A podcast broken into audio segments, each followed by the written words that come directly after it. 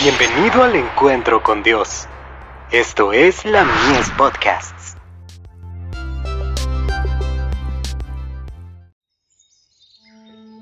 La maravillosa gracia de Dios.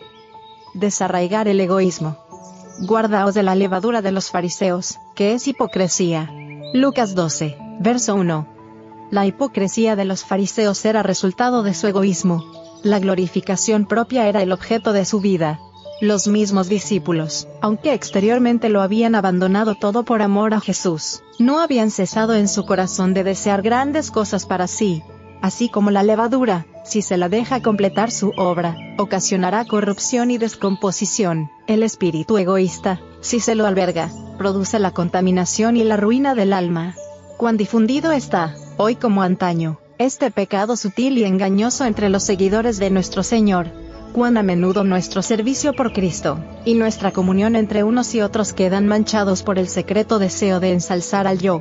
A sus propios discípulos se dirigen las palabras amonestadoras de Cristo, mirad, y guardaos de la levadura de los fariseos. Únicamente el poder de Dios puede desterrar el egoísmo y la hipocresía, el deseado de todas las gentes.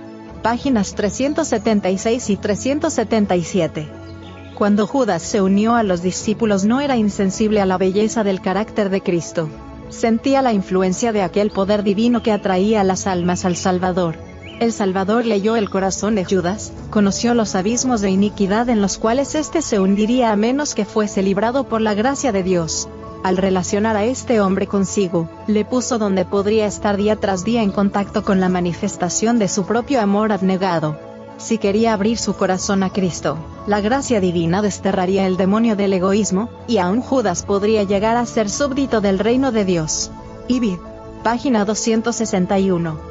Nadie ocupaba un puesto tan exaltado como el de Cristo, y sin embargo él se rebajó a cumplir el más humilde deber. Cristo les dio su ejemplo de humildad. No quería dejar a cargo del hombre este gran asunto. De tanta importancia lo consideró, que él mismo, que era igual a Dios, actuó como siervo de sus discípulos.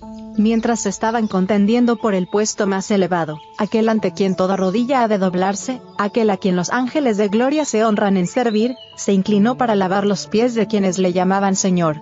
Lavó los pies de su traidor. Ibid. Página 604.